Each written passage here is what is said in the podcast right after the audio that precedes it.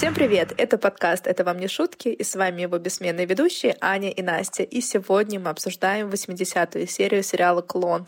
Мне всегда нравится, когда мы с тобой записываем юбилейный выпуск, ну, который заканчивается на ноль. Сразу чувствую себя ближе к концу. Конец еще не близко. Но, тем не менее, мы с тобой уже записали треть, почти треть серий, кстати говоря. Юху! Так выпьем за это. Всего лишь 107 серий, мы выполним этот квест. Фигня вообще, да, скажи? Расплюнуть просто. Пока вы нас не слышите, мы тут с Аней обсуждали, есть ли нам что обсудить в качестве смолтока. Нечего. Поэтому я думаю, что мы сразу приступим к нашим линиям. Такие мы интересные девчонки. А кругозор на зависть. А начнем мы с Альбери, которого мы оставили в прошлой серии в своем кабинете, терзаться мыслями, увидела ли что-то Алисинья, когда подкрадывалась к нему с супом или соком, я точно уже не помню. Он уверен, что она за ним следит, что не так просто она подкрадывается к нему на цыпочках и постоянно как будто бы хочет его в чем-то уличить. Эдна же в спальне племянницы успокаивает ту, что Альбьери просто такой резкий человек, а на самом деле он очень любит Алисинью. Но Алисинья, как обычно, у нас плачет и начинает причитать, что никому не хочет создавать проблем, а от нее в этом доме и для всех одни проблемы. И тут она немножко успокаивается и говорит Эдне, что Альбьери будто ревнует Эдну к ней, потому что раньше Эдна с Альбьери жили вдвоем, и все внимание Эдны было только для Альбьери, а теперь появилась Алисинья, и как будто бы Альбьери чувствует в ней конкурентку за внимание Эдны. Эдна, конечно, это отрицает. А Алисинья продолжает притворяться нормальной и говорит, что давно нужно было найти работу и съехать. Так что ж ты не нашла? Что ж ты бесплатно работаешь в этой клинике? Эдну совсем не смущает, что ее слова расходятся с делом. Но Эдну на самом деле не смущает, потому что она говорит, что сначала Алисине нужно спокойно доучиться, а потом уже искать работу. И тут из их диалога мы понимаем, что Алисиня как будто бы училась на связи с общественностью, и на втором семестре. И потом она бросила, либо вынуждена была отчислиться и, наверное, приехала к тетушке. Ты услышала это в диалоге? Да, я это услышала. Эдна у нее спросила, какой семестр, и та ей ответила «второй». И Эдна ей говорит, то есть, получается, ты закончила один курс. Нет, там сначала она сказала то, что ты закончила один курс, и потом она уточнила семестр. И потом Алисине сказала, что второй семестр. Но не суть важна. Получается, Алисине отучилась только один семестр, и потом вот бросила, переехала, и что... Ну, только она уже не девочка. Да, я тоже хотела про это сказать, что ей лет уже. Ну, мы не будем, конечно, осуждать. Я сама не так давно поступила университет. Это твой не первый раз, давай так. Да, и я как Алисине отчислилась, не успев закончить первый семестр. Просто серию назад Алисинья так распиналась про то, что она бедная, несчастная, дом, работа, дом, работа, учеба, и ей некогда было подумать о себе любимой, о парнях и так далее. А здесь оказывается, что она проучилась только один семестр. К своим 30 годам. Ну, может, настолько был сложный семестр. Что она вот 20 лет учила. Что как будто вся жизнь прошла. Ну, хорошо, принимаем на веру, что она отучилась один семестр. Эдна говорит, что они в понедельник разберутся, я так понимаю, с ее восстановлением какой-то местный университет. Но, опять же, если она училась на связи с общественностью, то это получается у нас высшее образование. Высшее образование — это 4 года, но три с половиной года в случае Алисиньи. То есть, получается, Эдна отдает себе отчет в том, что Алисинья будет на их шее жить три с половиной года минимум. Просто приехала непонятно кто, непонятно откуда, на все готовенькое, в центр Ю, понимаешь ли, в большой дом, и тут уже готовы ее на руках носить и за учебу платить, и, пожалуйста, вот тебе отдельная комната, где раньше жил Лео. Так что ли? Именно. И Эдне просто нужно о ком-то постоянно заботиться. А здесь такая удачная Алисиния, о которой заботы полон дом. А мне вот интересно, она вообще хотя бы видела хоть какие-то документы о Лисине? Я думаю, нет. Потому что я не знаю точно, вообще не помню, честно говоря, но Алисиня на самом деле родственница Эдны? Или, может, она просто у своей соседки свистнула фотография, которую она показывала Эдне, как типа ее родственники, ее сестра, или там кто она ей приходится, якобы мать Алисинья. И на самом деле она даже не родственница. Может быть так. Ты не знаешь, не помнишь? Я вообще этого не помню. Я только помню, что она патологическая врунья. Да, во-первых, это. А во-вторых, мне кажется, возможно, нам даже не раскроют это никогда. Но не будем забегать вперед. Но что-то, мне кажется, с этим не то. Потому что совершенно какая-то темная лошадка, ничего про нее не известно, какие-то сказки рассказывает. И как будто бы там к своим 30 годам, ну пусть даже к 25, совершенно не имеет прошлого. Ну такого не может быть. Оно есть, просто она его тщательно скрывает по какой-то причине. Ну ладно, дальше время нам покажет. Еще не скоро. Ага. Эдна упрашивает Алисинию пойти к Альбьере, выяснить отношения при Эдне, но Алисине ни в какую. И Эдна идет капать на мозг мужу, чтобы тот пошел, кидался в ноги и просил прощения у бедняжечки-сиротушки Алисиньи. Он, конечно, в ярости и слышать про это не хочет. Эдна пытается внушить ему чувство вины, что она из-за него там сидит, плачет, рыдает и чувствует себя обездоленной и посторонней. Он говорит ей, Эдна, ну я, конечно, все понимаю, но она и есть как бы посторонняя в нашем доме. И тут Эдна повторяет ему слова Алисинье, которые изначально она отрицала, что, мол, он ревнует Эдну к Алисинье. Он ей замечает, что они уже не первый раз ссорятся из-за нее, но в итоге она его дожала и уломала, чтобы он пошел объяснился с Алисиней и поддержал ее. Он пошел, сказал, что от него требовалось, но про себя думает, что вот чем-то она его отталкивает, что-то в ней не то. И в это время Алисинья, наверное, раз 10 сказала, что извините, извините, пожалуйста, простите, простите меня. И он подумал, наверное, тем, что она постоянно изменяется. Ну, еще не особо искренне. Может быть, поэтому. И пока на этом Алисинью и Альбери мы оставляем. И посмотрим, как там дела у Лукаса, который пришел к Иветте рассказывать про свою судьбу-судьбинушку, про ссору с Маизой и свое решение развестись. Ну и, конечно же, про ту самую ночь жади. Иветте говорит, что Маиза опасна своим молчанием, и не нужно ей говорить ни в коем случае про жади. И добавляет, что Маиза может сделать какую-то пакость. Но Лукас у нас уверен, что Маиза не такуська, она не злая. Это с чего он взял? Только потому, что получил образование в лучших заведениях, не повышает голоса, не скандалит. Послушай, такие самые ужасные. Потому что мужчины их не боятся. Мужчины бегут от женщин, которые кричат, громко разговаривают, которые говорят о том, что чувствуют. От таких, как я. Это правда. Они так считают. И твой отец тоже так считает. Представь, я опасна. Я вся как на ладони. На меня посмотришь и сразу поймешь, кто я. Послушай, если я буду сердиться на тебя, то я буду громко возмущаться. Ты сразу поймешь, в чем дело. А эти другие, эти воспитанные змеи, они очень опасны, потому что они подползают тихо, не шипят, улыбаются тебе, и ты думаешь, что они ручные, и приходишь в себя тогда, когда они уже вонзили зубы. А почему ты считаешь, что Маиза такая? Шестое чувство. Я видел ее несколько раз, но сразу все поняла. Ань, ты согласна с оценками в эти касательно воспитанных девушек? Что они змеи подколодные? Воспитанных змей?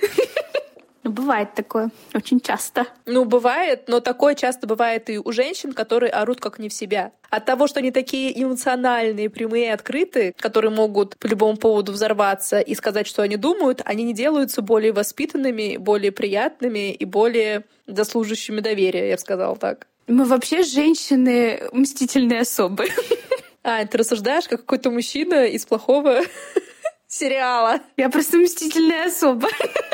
Ты судишь по себе, но мне кажется, такие обобщения в наше время-то нехорошо делать. Но женщины бывают разные. Женщины бывают истеричные и добрые в это же время. Как и мужчины как и мужчины. И опять же, женщины могут быть воспитанными, тихими, получившими хорошее образование, и в то же время они могут быть совершенно открытыми и честными в своей тихости и воспитанности, и не строить козней. Но в эти у нас тоже судят по себе. И в эти, которая обманывала Леонидаса, глядя ему в глаза, и клевеща на его родного сына. М-м-м. Совершенно не подло. Очень по-доброму. Да это уж что-то нашла, что вспомнить. 20 лет прошло. Ну да, ну да. В мозгу и в эти это все затерлось. Я хочу вернуться к тому, что непонятно, с чего Лукас взял, что Маиза не злая, потому что как раз, мне кажется, нам несколько раз уже доказывала Маиза и сценарист, что она довольно-таки мстительная особа как раз. Да он не обращает на нее внимания вообще. Они столько раз ссорились, столько раз, э, причем сильно ссорились, и он там какими словами только ее не называл, а тут оказывается Маиза не злая. Но она, может, правда, не злая, но она обиженная женщина. А от обиды как раз человек может очень много нехорошего сделать. Он весь в своих чувствах, и ему вообще не до чувств Маизы, что она там себе думает и что она там планирует. Он не обращает на нее внимания, как от мухи от нее отмахивается и дальше плывет в своих мыслях к жаде. Очевидно так. Он наперед не думает. Это не про Лукаса. Айветти продолжает давать советы и велит Лукасу, чтобы тот привел Жади к ней, потому что она хочет посмотреть на все глазами Жади. Такая интересная, придите мне на ковер. Да. Как он это сделает, вот мне интересно. Никто об этом вообще не думает. А зачем? Только ради того, чтобы на Жаде посмотреть ее послушать? А зачем Жаде ради этого рисковать? Ну пусть Ивете сама приходит к ней в отель в гости. Ну, может, она боится, что Лукас совершит ошибку, разведется с Маизой, а у Жади на самом деле чувств нету? ну, ты дальше помнишь, что она говорила? Помню. Ну вот и все. Мне кажется, у Ивети даже мысли не может возникнуть, что за 20 лет люди могут друг другу разлюбить. И могут пойти дальше своими дорогами, своими путями, полюбить других людей и, в принципе, забыть приключения молодости. У нее вообще нет такого в ее мозге. А зачем Жади тогда тащить к Ивети? Ну вот дальше рассказывай. Там же все есть. Лукас уверен, что Жади его любит сильнее прежнего. Он это понял, когда провел с ней эту ночь. Два часа. Из которых они общались, наверное, полчаса максимум. И то она рассказывала про свою дочь, что она для нее очень много значит, что она ради нее вернулась к Саиду. И Лукас, похоже, даже не слушал Жади и предложил просто Жади остаться и не возвращаться домой. А дочь там как-нибудь сама. У Лукаса выборочный слух. Он слышит только то, что ему хочется услышать. Но Жади, я не помню, признавалась ему в любви или нет. Мне кажется, она просто говорила, что нет, Рада, мне кажется, что он не признавалась. остался таким же Лукасом, но тем не менее изменилось. Что-то такое. Они вспоминали, как им было тяжело друг без друга. Но я не помню, чтобы там были какие-то слова любви. Почему она отказалась от него? Ну, слов любви не было, да. Были нежности всякие, но это не было слов «я люблю тебя». Но и Ветти у нас говорит, что знает, что Жади любит Лукаса, но она хочет узнать, как у той с мужем. Вот видишь, она даже под сомнение не ставит любовь Жади к Лукасу. Это она просто Саид не видела. И тут Лукас достает из кармашка свой телефон и говорит, чтобы та позвонила Жаде. И вот пока Лукас слушает гудки телефона, и Ветти начинает ему сокрушаться о львеночке. А то я думала, что мы этого уже не услышим. Да, она долго держалась в этот раз. Целых 10 минут. Но пока что этих героев мы оставим и посмотрим, что происходит в Сан-Криштовне. Куда приехали Маиза с Ледьяна. Как помним, машина Маизы наезжает на ловушку Рапазау Лижеру. Те стоят, обсуждают челюсть Рапазау. Керосин — это их еще один сотрудник или партнер, не знаю. И Лижеру говорят, что он дурак, что ходил с ртом, набитым золотом. Везде воры, одни воры, и о чем можно думать, кроме воров, когда выходишь на улицу, тем более садишься в автобус. Рапазау сокрушается, что золото было первоклассное, и из-за него он не купил машину. Ну, думаю, ничего себе. Что там за зубья такие? У него все 32 зуба были золотых. Ну, смотря какая машина, знаешь ли. Ну, кстати, у них вроде какая-то иномарка, спорткар, что ли, миру говорил, помнишь? Тоже брекеты поставить 300 тысяч. Иномарка как раз в эти деньги входит.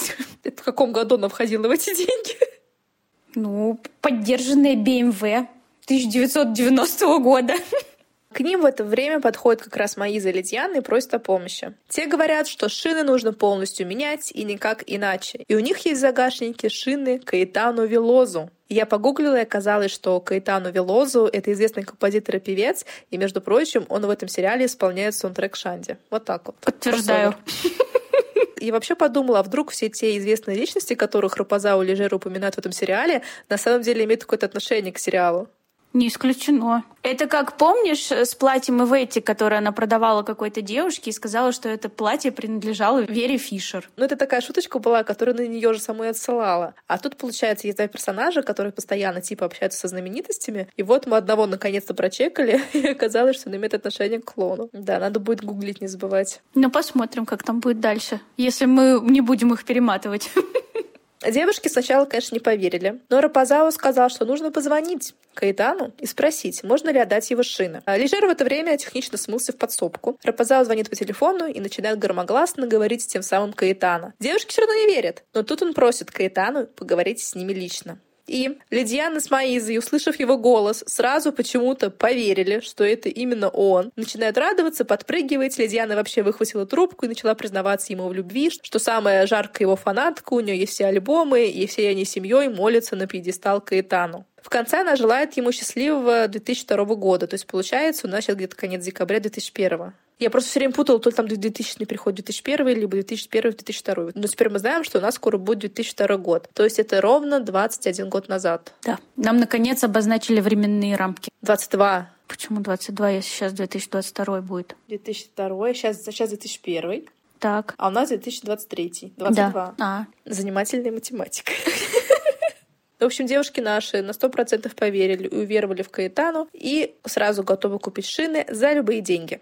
А в доме Латифа в это время идут приготовления к этим знатным гостям. Жади помогает Латифе накрыть на стол, но отказывается присутствовать, говорит, что не хочет видеть Маизу. Она уверена, что Маиза все знает про нее с Лукасом, а Латифа уверена, что нет, иначе Маиза выцарапала бы ей глаза и не принимала бы в доме. Но, во-первых, она после той ночи любви Жади с Лукасом и не принимала ее в доме. А во-вторых, они будто бы поменялись ролями, потому что в прошлых сериях Жади была уверена, что Маиза не признала в ней Жади, а Латифа сказала ей, что нет, Маиза, очевидно, знает про вас с Лукасом, что ты, что ты есть та Жадя, и поэтому она выдумала все эти небылицы про то, что Лукас рассказывает своим друзьям про свое приключение марокканское и смеется над этим. Что случилось? Так или иначе, Жаде готовится бежать, но вот звонит телефон, а это он звонит. Помнишь такую песню? Катя звонит телефон, это он, это он звонит. А звонит она, и Ветти. Ради сразу кричит, не успев поздороваться с Ветти. «О, я так хочу тебя видеть!» Но они общались один раз. Ну, два, наверное. Нет, три. Три даже? Это когда? Помнишь, когда она ее к теннисному корту возила? Ну, это был последний раз. Перед этим она была у нее дома. Потом она ей звонила по телефону.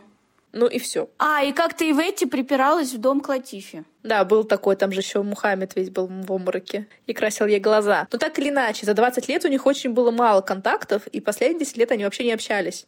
Не звонили, хотя что им мешало на самом-то деле. Но почему-то было неинтересно. А с другой стороны, и в эти где-то шарохалась по миру. Да. Никто не знал, где она находится. А тут она появилась и давай всем разруливать. Ну, как бы то ни было, Жади у нас очень счастлива слушать Ивети, как будто бы не было этих 10 лет. Она очень хочется увидеться с этой женщиной. И Ивети не стала рассюсюкиваться и говорит, отгадай, кто рядом.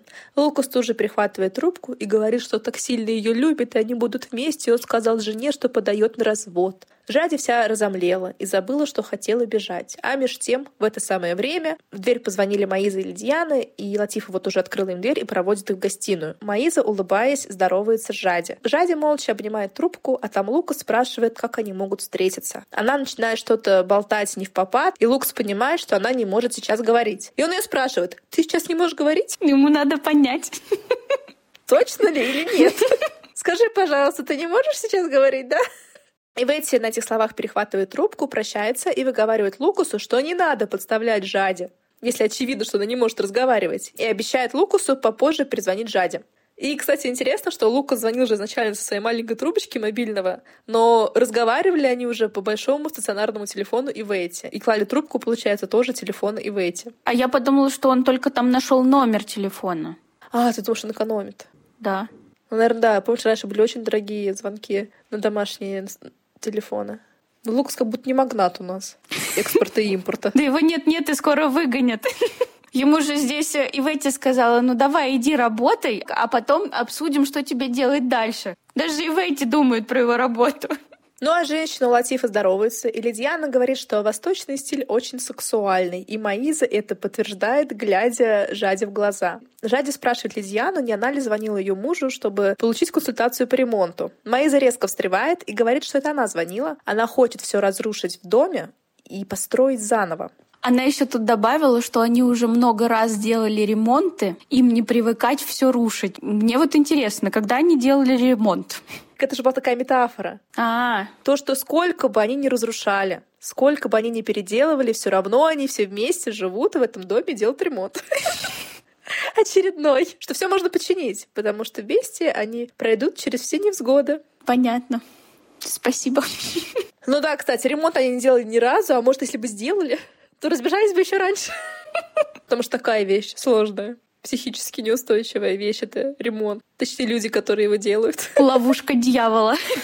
Латифа там пережгла бахура увлеклась, или Диана закашлялась. Ну, она хочет поддержать какой-то диалог, говорит, что ей безумно нравятся восточные танцы. И Латифа тут же ей говорит, что обязательно ее научат. Просвещает ее, что они все умеют танцевать и учатся этим танцам с самого детства, потому что это очень нравится мужчинам, но они танцуют впоследствии только для мужей. Маиза в это время так неодобрительно посматривает на Жади, наверное, представляя, как она танцевала в развалинах ее муженьку. Лидиана в восторге и хочет танцевать для своего красавца мужа и не может про него заткнуться. И ищет подтверждение у Маизы, что Тавини на самом деле красавец. Маиза говорит, да, Тавини симпатичный. Но симпатичный это слишком слабо сказано для Лидиана, потому что Тавини это не просто красавец, это нечто из ряда вон выходящее. Ну, в общем, ее прям не заткнуть. Тавиню, Тавиню, Тавиню. И она приходит на других женщин, что столько женщин вокруг Тавиню, и все хотят его увести, и как тяжело все держать под контролем. Но, говорит, уверена, что Тавиню ни на кого не посмотрит. Маиза ей замечает, что если бы она была мусульманкой, то ей бы не пришлось так стараться. И спрашивает Джади, это правда, что женщину, изменившую мужу, ждет наказание? И Латифа как бы между делом отвечает, что правда, 80 ударов плетьми. Лидиана просто в ужасе. Жади улыбается. Маиза ее спрашивает, правда ли, что и мужу полагаются удары плетьми? Да, это правда. Но если обвинителю не удается доказать, если он не приводит четверых свидетелей, которые видели все собственными глазами, то удары плетьми полагаются ему, чтобы это послужило примером другим клеветникам. Да, потому что оклеветать человека — это очень большой грех. Так что люди думают не один раз, прежде чем выдвинуть такое обвинение. Потому что боятся, боятся наказания. Господи, пойду принесу чай. Я бы чувствовала себя спокойно, если бы такой закон был у нас. Тавинью боится насилия. Он бы ни за что не рискнул мне изменить. У нас никому не нужны эти четыре свидетеля. Есть детективы, фотоаппараты. Фотография больше скажет, чем слова четырех свидетелей, которые могут и соврать. Между прочим. А вдруг она велела следить за нами? Вдруг у нее есть наши фотографии? О, Аллах. Ни один муж-мусульманин не усомнится в подлинности фотографии. Ни один.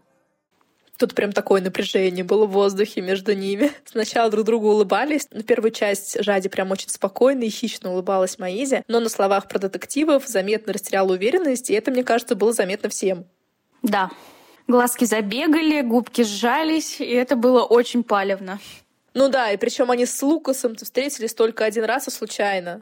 Так-то и в рождественскую ночь. Но вряд ли детективы будут в Рождество шпионить за Лукасом. Так может за Лукасом денный нож находит детектив по двойной ставке выходной день. Да. А Латиф приносит чай и шепчет Жаде, что, возможно, ей лучше сейчас уйти. Но Жади уже не хочет, она хочет остаться с Маизой. Но через какое-то время она все-таки откланивается, и Маиза говорит, что они тоже уходят, и спрашивает, подвести ли Жади. Жади отвечает, что не нужно, и быстренько сбегает. Латифа тут же после ухода сестры притащила свои восточные костюмы показать Лидьяна, и тут теперь не оттащить. А чем они занимались, пока Жади была с ними? Они просто сидели и вымученно молчали. И пили чай. Потому что после того, как она ушла, Латифа и Лидьяна Дианы сразу так прям оживились, захохотали, запрыгали, возбудились этим костюмом.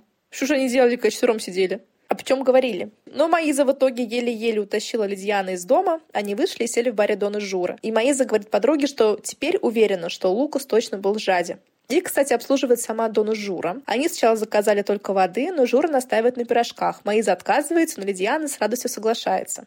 И Жура велит принести Аминью им фирменные пирожки с треской и сыром. Пока, значит, женщины наши болтают, Лидиана видит разодетую в пух и прах в пляжный наряд Адетти.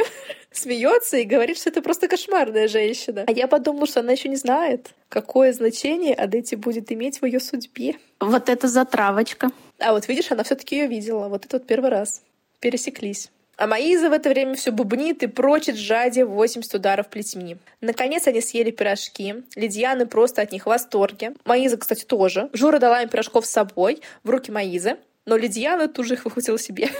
Настолько понравились, понимаешь? И тут подъезжает такси к дому Мухаммеда. Из него выходит Саид и пока стоит спиной к Маизе. Та увидела его спину, немножко растерялась. Но к тому моменту, как он обернулся и увидел ее, весь растерявшийся, она уже собралась, подходит к нему, и докладывает, что они были в доме у его невестки, и жена его была но уже ушла. Саид растерян, потому что Жади должна была его подождать. Маиза тут же пытается назначить ему встречу. Он, мне показалось, пытается увильнуть, потому что он еда-то не говорит. То он занят, то Жади улетает в субботу. Она ему предлагает воскресенье. Он говорит, что заедет в дом Фераса в понедельник. Маиза говорит, что не хочет дома встречу такую организовывать, потому что это должен быть сюрприз для мужа. И настаивает, что сама приедет к нему в отель в понедельник. И он в итоге все-таки капитулирует и соглашается. Их с балкона видит Латифа и бежит в комнату дочери и говорит Хадиже, что отец говорит с женщиной. Хадижа возмущена такому непотребству и несется вниз к отцу. Говорит, что мама просила приехать побыстрее. У меня вопрос следующий. А почему Ради вообще уехала без дочери? Просто ее оставила, даже с ней не попрощалась. И куда она уехала? Совсем не подозрительно. Лучшая мать. Мать года.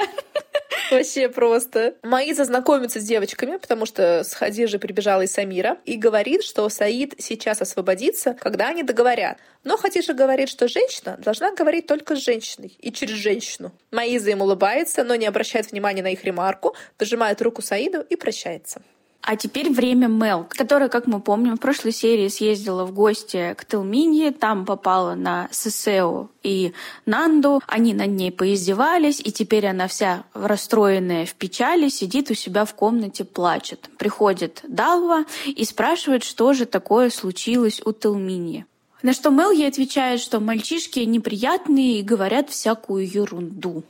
Далва ей говорит, что иногда и нужно говорить эту всякую ерунду, но Мел это не одобряет.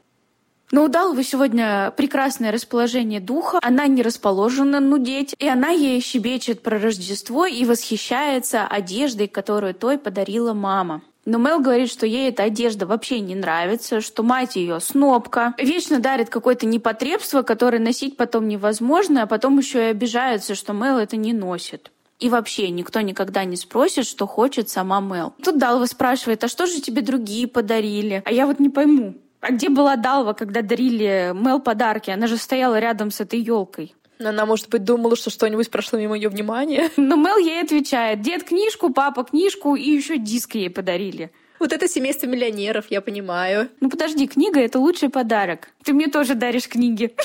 Ну я не миллионер, извините.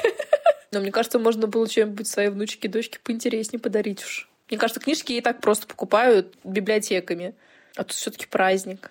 Ну вот Маиза попыталась выпендриться и не угадала. Ну, Маиза, я так понимаю, тоже из года в год дарит одежду. Тоже ничего интересного. Бабкино платье. Да, мы видели это платье. И тут Далва спрашивает, а что же Мел сама бы хотела получить в подарок. Мел в это время сидела и теребила браслетик, который ей подарил Шанди. Но вслух говорит, что не знает, что. Сама себя не понимает, что ей хочется и что ей нужно. Но Далва ее утешает и говорит, что в ее возрасте это нормально. И вообще, себя не понимать тоже нормально. На что Мел ей отвечает, что часто чувствует пустоту внутри, причем с самого детства, которую никто никогда не заполнит. Еще она добавила, что хотела бы быть как Телминья, цельной, но она себя не понимает. С чего она взяла, что Телминья цельная? Это, мне кажется, знаешь, имелось в виду, что Телминья — это вот типа Ивейси, как мы с тобой рассуждали в прошлой серии. Особо много не рефлексирует, внимания многим вещам не придает, ну и по делу, возможно, не придает, и как-то более легко ко всему относится. Возможно, это от недостатка ума. Ума.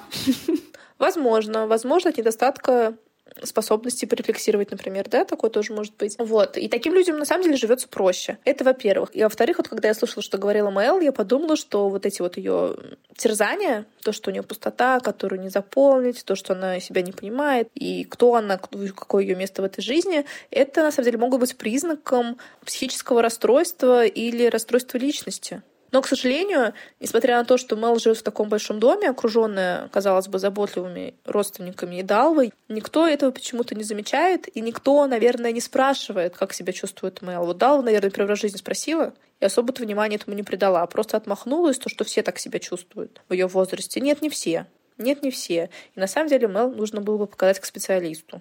Что потом, собственно, и подтвердится. Адала как раз-таки, как Настя и сказала, не обратила внимания, поцеловала Мел и сказала, что ее исцелит пирог, который она сейчас пойдет и доделает. Это от создателей. Если у вас депрессия, то просто не грустите. То просто идите займитесь делом. В конце концов. Вот и Далва. Пирог тебя излечит. Это просто у тебя нет занятия. Просто нужно переключиться.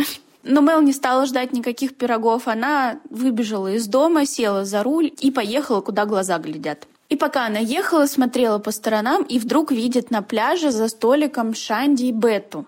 Причем они сидели довольно далеко, как она их заметила, непонятно. И вот, отвлекшись на них, она врезалась впереди едущую машину. Из этой машины вылезает мужик и начинает истошно орать на Мел. И мне показалось, что он уже хотел руки свои распустить, потому что он как-то начал ее дергать за руки. Я думала, что он ее сейчас врежет. Да, он ее схватил за руки, потому что, наверное, подумал, что она хочет от него уехать. Я не знаю, это все увидел Шанди. И примчался к ней на помощь. Накинулся на этого мужика и избил его. Закинул в машину, причем избил так, что тот потерял сознание. Да, да. Мне, если честно говоря, это тоже прям задело глаз. Меня это очень резануло, если честно. Это кому-то может показаться романтичным, наверное, в 2002 году. Но Сейчас, в 2023-м, это все равно смотрится диковато. Ну да, конечно, мужчина там морал и всякое такое, схватил Мел за руки, но можно было, наверное, как-то по-другому решить ситуацию, нежели избивая мужчину до бессознательного состояния. И потом, неизвестно, как ты можешь его ударить, и что потом с ним будет. Потом еще сам в тюрьме окажешься из-за дурака такого. Да, здесь Шанди проявил какую-то агрессивность. Агрессию, странную и непонятно зачем. Да, но как бы особо-то и не оправдана такая агрессия, потому что, мне кажется, если бы Шанди просто на него закричал, сказал бы, замолчите, вот, пожалуйста, мой номер, и мы сам с вами расплатимся, и хватит тут устраивать представление на улице, я думаю, что мужчина бы успокоился, когда увидел такую махину, как Шанди. Это он перед девочкой такой весь смелый и бешеный. А я думаю, как только он увидел мужчину, сразу уже поостыл. Но Шанди не дал ему остыть до конца и уже прописал ему в лицо не один и раз. лишил его чувств.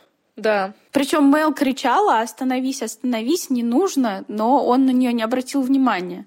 Но Шанди страшно в гневе, не контролирует себя. И вот, вырубив этого мужика, Шанди подбежал к Мэл, обнял ее и сказал, что он уже рядом, все ее проблемы решены и все будет хорошо. После этого начал ее отчитывать, почему она его не вызвала. Ведь он всегда должен быть рядом. Подозвал Бетту, причем приказным таким тоном, и приказал той, чтобы та дала этому парню его номер, когда он очнется. А если не очнется? Вот. Никто об этом не подумал. Усадил Мэл в машину и повез ее домой. А та, пока ехала, все теребила браслетик. И позже, уже дома, рассказывает Далве, та, конечно, в ужасе, но радуется, что Шанди, такой спаситель, был рядом и помог ей в такой трудной ситуации. И был с ней так добр. А Шанди отвез Мэл домой, а сам поехал в спортзал. А там уже Бета, который его допрашивает, что у него с этой девчонкой. Шанди, конечно, ее поднимает на смех, но Бета упорствует, потому что она все видит и чувствует, и она видит, что он что-то чувствует к ней, даже если пока сам не понимает. Шанди это отрицает, но говорит, что раньше она ему не нравилась, но теперь видит, что она на самом деле хорошая и ранимая девочка. А в другом углу зала Тавинью изливают душу Питоку по поводу того, что его мышечная масса упала с 41% до 38%. Это потому, что он трескал сладости на Рождество. Та виноградинка его подкосила. Но Питоку ему говорит, что это нормально. После 35 лет мышечная масса нет-нет да уходит. Это не учебная тревога. На самом деле, все мое тело обвиснет. Ты теряешь, но мы не боги, чудес не бывает. Ты в прекрасной форме, не переживай. Но надо же как-то бороться с этим. В медицине большой прогресс. Должно быть какое-то средство, лекарство, которое предотвращало бы это. Тавинью в ужасе и настроен бороться с этим возрастом и вернуть все в освояси. Закончив тренировку, Тавинью спускается на улицу, а там ССЭО сигналит и кричит какой-то девушке, которая выходила из зала, о том, что быстрее садись и нам пора уезжать. Девушку эту, кстати, мы видим впервые. Это не Айша. Тавинью наблюдал за этой картиной, и она ему очень сильно не понравилась. Приехав домой, он начинает отчитывать сына за такое неподобающее поведение с девушками. Сесео начинает оправдываться, мол, он торопился, а она там стояла и болтала с подругами. Тавинью начинает на него орать, что все это не важно, с женщинами обращаться так нельзя, и вообще, ты даже дверь ей не открыл. Тут Тавинью на самом деле немного подрос в моих глазах, потому что он так серьезно распекал сына за то, что он там кричит на улице, то, что он так неуважительно обращается, что он там не проявляет какие-то свои джентльменские навыки, что вообще он его другому учил. То есть он учил своего сына и учит сейчас, что женщин нужно беречь, что женщин нужно уважать, что женщинами нужно вежливо обращаться. Ну, молодец же. Лайк-то Винни. Он же совершенно искренне это делает. Ну, давайте послушаем, как отец воспитывает сына. Конечно, ты должен был выйти из машины, подождать рядом, дать ей сесть, закрыть дверь и идти на свое место. Ты понял? Понял? Учись. Очнись, папа. Тавинью. Очнись, Тавинью. Вот именно. Бери пример с меня. Ты все забыл или ничему не научился. Так слушай, мужчина должен иметь хорошие манеры. Женщины любят вежливых и воспитанных мужчин. Да, папа прав, любят ССУ. Женщины обожают воспитанных мужчин. Воспитанных. То-то я вижу, какая ты воспитанная. Ты грубиян. Я не понимаю, почему эта девушка встречается с тобой. Я тоже. Да, я грубиян, они все бегают за мной. Да, красавчик. Так что дело не в этом. Красавчик. Да если я буду так вытанцовывать, они будут смеяться надо мной. Смеяться? Он встречается с дешевками, а девушек вроде Мэл не замечает. Опять ты привязалась ко мне с Мэл. Ты бы их видел. Мне очень понравилась эта сцена. И то, как актеры себя вели. И то, что они говорили. И опять, конечно же, Турмини не могла не вставить про Мэл. Ну сколько можно, господи. Как собачка там из-за плеча вот это стояла. Да-да-да, это ж смешно. Вот я вижу, какая-то воспитанная. А мы опять возвращаемся в Сан-Криштован, где у нас Амин на привычном посту подглядывает за тем, как Наэми массажирует попу Карлы. Наэми в очередной раз замечает Амина, и он в очередной раз говорит ей, что к нам в магазин завезли бахур. Но Наэми даже не знает, что такое бахур. Амин тут же находится, говорит, ой, я вашей соседке обещал сказать, перепутал. Удивительно. Молодец. Карла совсем не смущается, лежит там нагишом и спрашивает его, неужели ему не жарко в рубашке длинным рукавом. Он возмущается, говорит, как же ходить без рукавов, это ж харам. Поэтому ходит все время запакованный. А Надира вечером дома наряжается и говорит Латифе, что она собирается сидеть в баре с Эдвалду. Латифа в ужасе. В баре? Мухаммед запрещает нам приближаться к бару. Там пьют спиртное. Мы были там на Рождество. Мы не входили, мы были на террасе. Я тоже буду сидеть на террасе. Это был их праздник. Аллах, вам почему-то все разрешено. Никакого греха. А мне все запрещено. Я только сказала. Ничего не говори, ничего. У тебя есть муж, да? Тогда не мешай мне найти себе мужа. Латифа, я современная женщина. А современные женщины сидят в барах, разговаривают с мужчинами и выбирают того, за кого хотят замуж. О, Аллах, Мухаммед разнесет этот дом. Я современная женщина. Все поняли. Назир молодец. Как вы услышали, Латифа очень переживает за реакцию Мухаммеда. Тот возвращается домой с работы и спрашивает ее, что так Латиф себя странно ведет. Она предлагает ему поехать ужинать в отель, где живут Жади и Саид, чтобы разнообразить их жизнь. Он соглашается и начинает искать свои белые четки. Латифа говорит, что положила их ему в карман, но их там нет, и он недоволен, что она вечно теряет его вещи. А довольная Назира вытаскивает эти четки из своей шкатулки в спальне. История повторяется, такое уже было, я помню. Когда они только поженились и приехали еще в старый дом, и Назира приехала к ним в гости и тоже куда-то засунула четкие Мухаммеды. Она им так мстит. Да, и тут вообще очень сильно разозлился тогда на Латифа. Сейчас-то еще ничего. Третий день в доме уже пакостит. Ну и на этом с Санкриштоуном точно все. И время поговорить о всяких мелочах. Массини звонит Деузе в Сан-Паулу. А та уже встретилась с Лео, и Массини, конечно же, хочет услышать голос своего внука и просит э, дать ему трубку. И не успев с ним поздороваться, сразу начинает его отчитывать, как он так может с ними поступать, нервирует и бабушку, и мать, и вообще давай приезжай. Ну и с ними, я считаю, достаточно. В Марокко у нас тем временем Зарайда инструктирует Сумаю, что женщина должна обязательно носить украшения из турецкой бирюзы, потому что та предохраняет от сглаза. Что-то я не видела ни на Латифе, ни на Жаде турецкой бирюзы. Может, поэтому так все и складывается в их жизни. И на Назире, кстати, тоже. У нас есть такие сувенирчики из серебра, там, либо из э, золота, маленькие булавочки, там, с маленькой мышкой или маленькой ложечкой. Их надо прятать в незаметное место. Может, они тоже кладут в потайной карманчик. Камешек бирюзы. Так что мы точно не знаем, Хотя, зная Жади, на ней только золото. И вот пока они шли по Медине, встречают Абдула, который говорит, что Али возвращается 28 декабря. Зурайда, конечно, этому безумно обрадовалась и уже мысленно организовала пир на весь мир и побежала радостная домой. Забежала в патио и рассказала эту приятнейшую новость всем женщинам дома. Они, конечно же, услышав это, начали петь и танцевать. И пока никакой пир устраивать не собираются. Меня бы так встречали и ждали, а? Но вернемся в Рио, где дядя Али в гостинице общается с Жади и говорит то, что нужно поскорее ее увозить из Марокко и предпочел бы изменить планы, чтобы ее увезти, потому что Саид не иначе как сошел с ума. Твой муж руководствуется порывами. Он упрямо хочет оставить тебя в Рио-де-Жанейро.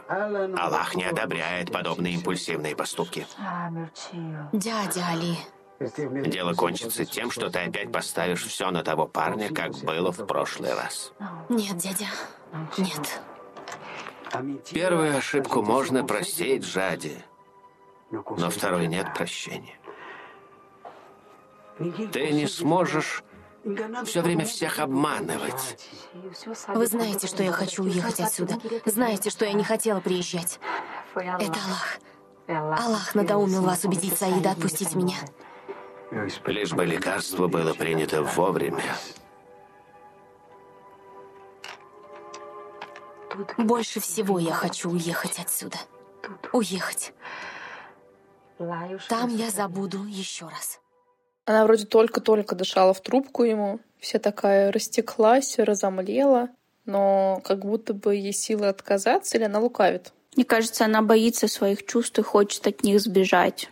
И, наверное, она здесь боится за дочь, не знает, что будет дальше. То есть тут пока она еще помнит про свою дочь. Ладно, посмотрим, надолго ли ее хватит. Могла бы, кстати, ему сказать по телефону, чтобы он не тешил себя надеждами и не делал никаких опрометчивых поступков. А то возьмет и явится перед Саидом и будет ее руки просить. И все, и все.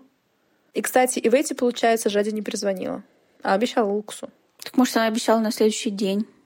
Так быстро дела не делаются. Тут Али решает переключить разговор и делится Жади о том, что очень беспокоится о Самире, что та слишком похожа на Жади. Ну, кстати, Жади особо внимания на это не обратила, потому что, мне кажется, ей свои проблемы ближе и дороже, и просто отпахнулась, что, мол, нет, у Самира все будет хорошо. И все. Как у Жади ни у кого быть не может. Ну да, ее особо не интересует судьба своей племянницы. А Али ушел, потому что ему нужно попрощаться с Альбьери. Жади же осталась одна в гостинице и начала думать о том, что забыла в первый раз, забудет и во второй.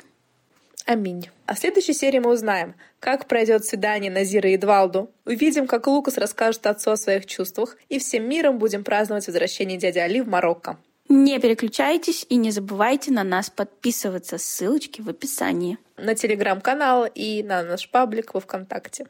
Всего вам хорошего, до скорых встреч. Пока-пока. you